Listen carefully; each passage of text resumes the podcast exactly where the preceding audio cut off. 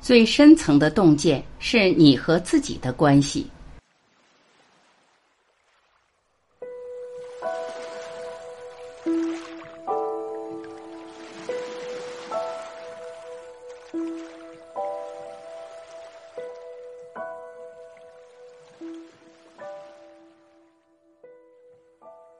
当你懂得自己、爱自己，给自己自由，你才会成熟，然后才会懂得他人、爱他人，给他人自由。真正成熟的人是怎么处理亲密关系的？进入成人社会最重要的要领之一是抛弃受害者心态，充分对自己的遭遇负责，要爱，懂得爱自己，接纳自己。亲密关系也同样。最基本的心态便是对自己的情绪和感受负责。真正的情感独立是怎样的？在亲密关系中，真正的情感独立就是意识到你的伴侣不应该是爱与幸福的唯一来源，满足你的期待、讨你开心，并不是他们的职责。如果没法把这点作为基本架设，亲密关系就很难长久维护。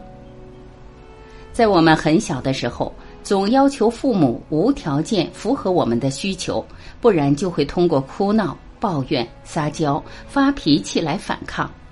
很多人长大以后对待伴侣用的是同样的办法，期待以此获得安全感和陪伴。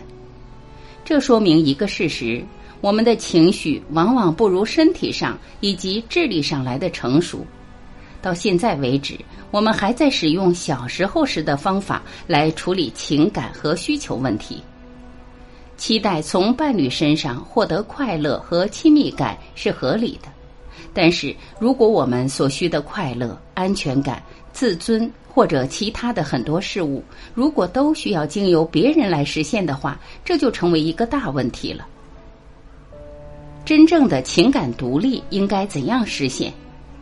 真正的情感独立。来自于真正而充分的悦己，充分关注自我需求，并且具备满足自我需求的能力。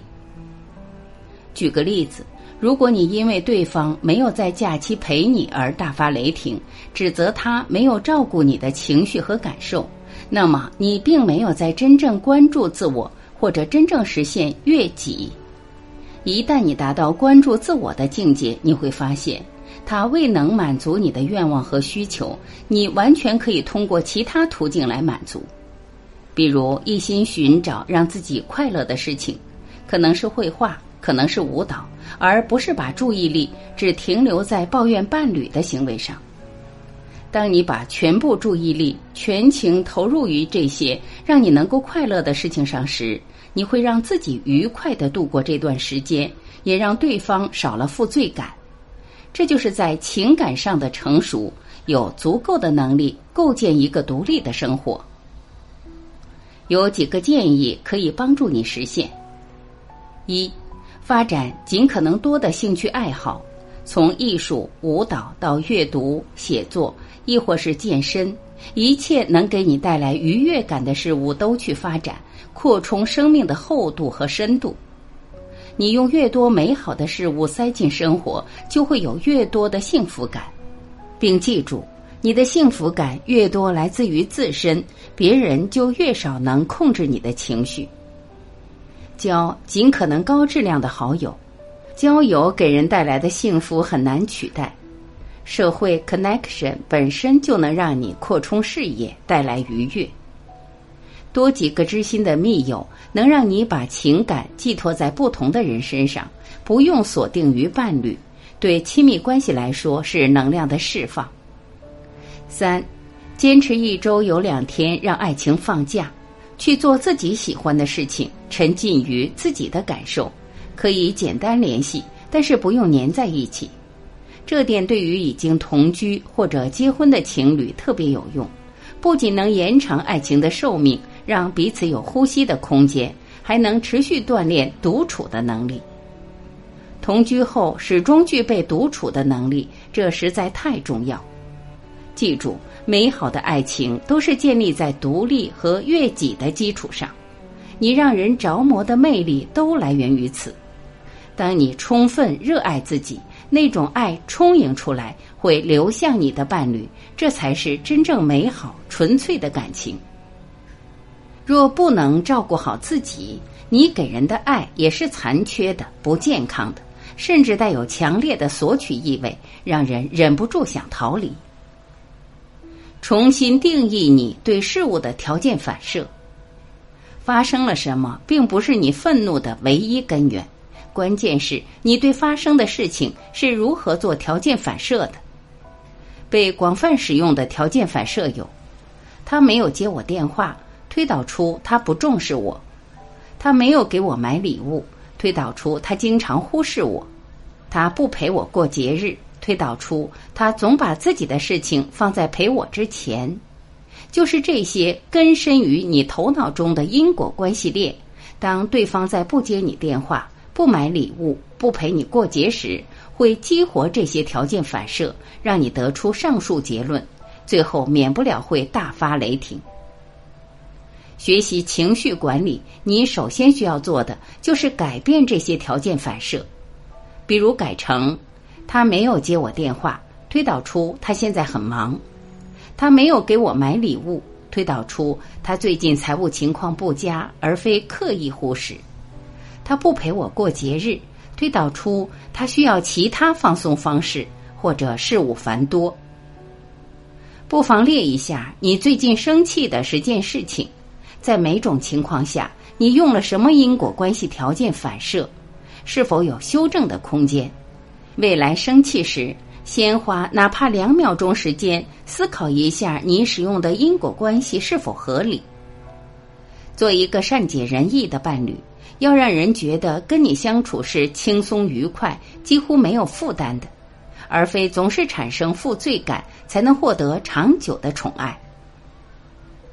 停下六分钟，强迫进行自制情绪疗法。衡量一个人处理情绪成熟程度，有一个指标：你是将负面的情绪进行自我消化，还是发泄在他人身上？前者说明你对自己的情绪负责，后者说明你要求他人对你的情绪负责。太多人只要碰到值得生气的事情，就会向伴侣发泄，因为表达愤怒有一个好处，能让对方有罪恶感。让他们为你内心的伤痛负责，而让你快乐就成了他们的责任，这是非常可怕的心态。长期以来，你会腐蚀掉原本健康的亲密关系。因此，在这里教一些自我消化负面情绪的办法。介绍一个我很爱的六分钟自我疗法。一般来说，人类的情绪都会和人体某个部位相对应。通常，愤怒会在颈部、下巴和肩膀造成反应；悲伤则会集中于侵扰你的胸腔和喉咙，有些人是眼睛后方；恐惧的感觉则会让你的消化器官受影响。下次愤怒的时候，在说话之前，先保持三十秒钟的沉默，找出你的身体哪个部分引起了反应，然后把你的呼吸导向那个部位。你的吸气必须伸到足够充满你的身体，呼吸要均匀不间断，而不是吸了一次气马上停下来。时刻感受自己的感觉。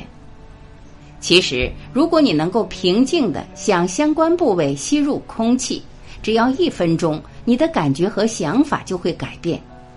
如此集中精神，呼吸六分钟以后，你的感觉会完全不一样。跟健身一样，控制自己情绪的能力也需要勤加练习，才能成为情绪的主人，而非愤怒的奴隶。还是那句话，只有能控制自己情绪的人，才能最快得到自己想要的，并最少程度的受人控制。另外，情绪管理学家认为，如果一个人某一次在某一种情境中被一种情感攫住，下一次出现这种情景时，也很容易吸纳进入同样的情绪中，周而复始，直到这种特定的情绪变成一种条件反射。比如，假如某一次你的情绪屈从于愤怒，你会发现下一次，即使是在较少的刺激下，你也很容易变得愤怒。因此，若不加控制，原来易怒的人会越来越易怒和不幸福；而多加控制，则能防止今后再次陷入负面情绪，让生活进入带来更多快乐和愉悦的良性循环。情绪发泄后，你还爱我吗？其实，这都是你和自己的关系。你还爱我吗？大部分人在情绪发泄后都会问对方这个问题，通常都因双方的不理解而导致的沟通问题，也是冷战后的表达。这句话看似是一个受尽情感创伤的心灵在脆弱的表达，处在悲伤的情节中，而实际则是潜意识的语言，背后是深深的匮乏与不自信。这是潜意识的动机，它不停的在提醒你：是我不够好。你不应该爱我，我不值得你去爱。如此不自信，内心充满着恐惧、悲伤、忧虑、卑微，不配得，不值得被爱。明白这点后，我们需要做些什么呢？拿回你原有的力量。你不需要外求，而是内观，观察自己为什么需要对方的理解，为什么需要对方的认可和关注，最后都会出来同一个答案。不够爱自己，不够包容和接纳自己。爱自己后，你就会真正活出来，你们的爱也会得到升华。